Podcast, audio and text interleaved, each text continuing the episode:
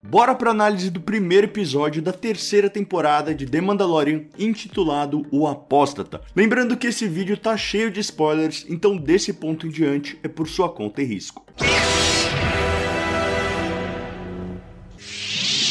Hello there, Mandalorianos e Mandalorianas! Eu sou o Mando e aqui eu te conto as melhores curiosidades de Star Wars e tento tirar todas as suas dúvidas sobre essa galáxia muito, muito distante. Se curtiu a ideia e quer acompanhar nossa cobertura completa da série, já se inscreve no canal e faça parte do nosso clã Mandaloriano. Bom, começamos o episódio reencontrando a Armeira, mas dessa vez em uma nova forja, ao lado de um crânio de mitossauro banhado em Beskar. Os mitossauros eram criaturas gigantescas e lendárias que dominavam dominavam o planeta de Mandalor há milênios atrás e acredita-se que estão extintos, fazendo com que eles tenham se tornado um símbolo sagrado para os Mandalorianos. Inclusive, já contei tudo sobre eles nesse vídeo aqui. A armeira está forjando um pequeno capacete e posteriormente o pinta de azul. Dentro da cultura mandaloriana, cada cor geralmente era ligada a um clã específico ou carregava algum significado mais profundo, como vingança, servidão, poder e etc. Esse capacete está sendo sendo forjado para o que parece ser um ritual de iniciação dentro do credo dos Filhos do Olho, com a armeira o entregando a um jovem que pode ser um enjeitado. Os enjeitados eram órfãos que eram resgatados pelos Mandalorianos após terem perdido seus pais em algum tipo de batalha, sendo assim acolhidos e criados sob as tradições mandalorianas até sua maioridade. Esse foi o mesmo caso do Mando, Grogu e Jango Fett. Eu também fiz um vídeo completo entrando em mais detalhes e tô deixando aqui em cima. Durante a cerimônia, conseguimos ver o brasão do mitossauro ao lado do brasão da Casa Visla, o mesmo de Ter Visla, o criador do Darksaber, Pre-Visla, o antigo líder do Olho da Morte e Paz Visla, que aliás, eu acredito ter algum tipo de relação familiar com essa criança que vimos na cerimônia, principalmente pelo esquema de cores do capacete, que se assemelha muito ao de Paz Visla e também porque ele o protegeu durante a confusão que já vamos comentar. A armeira recita o que parece ser um juramento com os dogmas de seu credo, expandindo ainda mais o lore dos Mandalorianos e esse ritual de iniciação. Ainda durante a cerimônia, conseguimos ver mais dois brasões de clãs Mandalorianos, como o do clã Eldar e esse outro que parece ser um javali que eu não consegui identificar, então se alguém souber, me conta aí nos comentários. Além disso, conseguimos ver diversas armaduras de diferentes tipos e cores, e se você quiser conhecer todos os tipos de armaduras mandalorianas, se liga nesse vídeo aqui, onde eu te conto tudo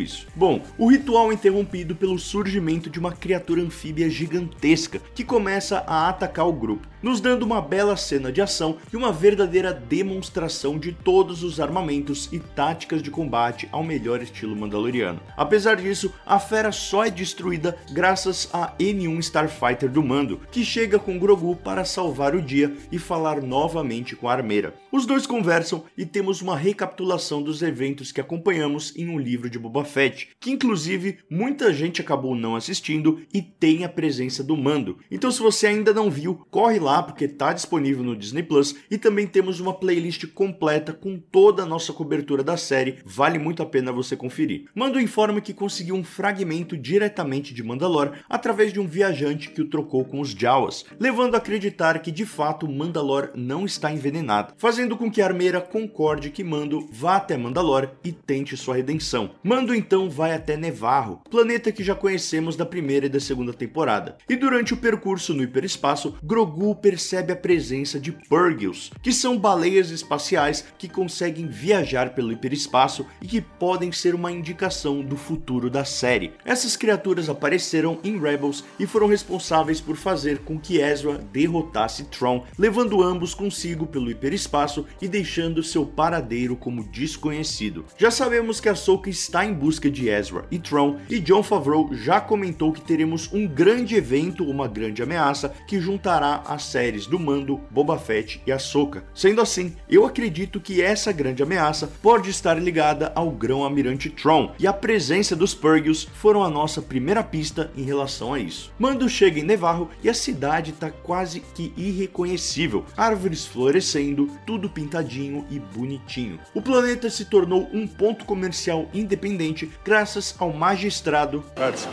High Magistrate Karga to you. É, desculpa, o Alto Magistrado Griff Karga. Andando pela cidade, conseguimos ver através do olhar de Grogu macacos coaquianos da mesma espécie de Salacious Crumb, mas dessa vez eles estão livres nas árvores e não em jaulas ou virando churrasquinho. Vemos também o mesmo modelo do droid cozinheiro do livro de Boba Fett, um droid de protocolo similar ao C3PO, um Mon Calamari, uma banda composta por Twi'leks e um Moon, e por fim a estátua do nosso droid heróico IG-11, revelando assim a verdadeira intenção de Mando em ir para Nevarro, de reconstruir esse droid para auxiliá-lo em Mandalore. Griff Karga retorna mais garboso e elegante do que nunca, e eu rachei o bico com os dois droidzinhos ali carregando a barra da capa dele para não tocar o chão. Chique demais. Em seus aposentos, Mando novamente recapitula os acontecimentos do livro de Boba Fett para deixar bem explicado para o pessoal que ainda não assistiu a série. E Griff oferece ao Mando um terreno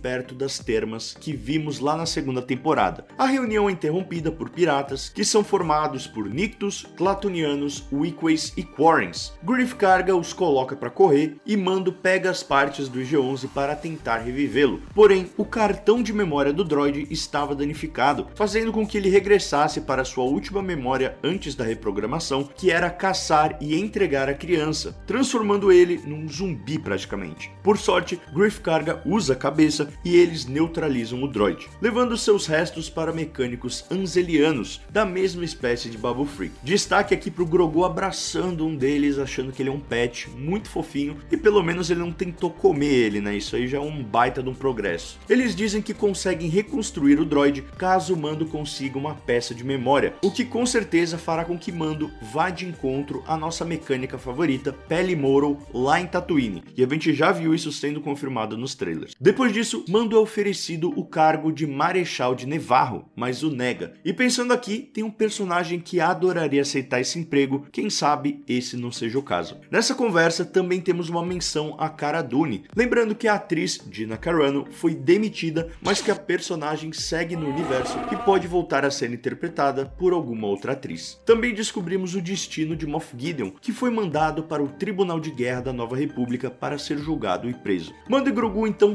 partem e Mando começa a ensinar o Grogu a como navegar pela galáxia e entender os controles da nave. Ambos são surpreendidos pelos piratas e temos uma bela cena de perseguição no meio de asteroides, assim como em Império Contra-Ataque. Mando destrói quase todos os piratas, mas é encurralado pela nave de Gorian Shard, o chefe dos piratas, e que me passou uma vibe bem David Jones. Mando ensina mais uma lição para Grogu, que é nunca confie em piratas. Tudo indica que voltaremos a ver Gorian Shard e seus piratas mais para frente, já que o trailer mostra uma grande luta em Nevarro entre os piratas e o Mando e pelo visto os filhos do olho chegando para salvar o dia. Depois disso, Mando e Grogu chegam até Kalevala, um planeta do sistema mandaloriano, mais precisamente onde está o castelo de Bo-Katan. Lembrando muito aquele esquema de Game of Thrones, onde cada casa tinha um castelo em seus domínios, como já vimos o próprio clã Rain lá em Crownest, por exemplo. Mando pergunta a Bo-Katan sobre o que aconteceu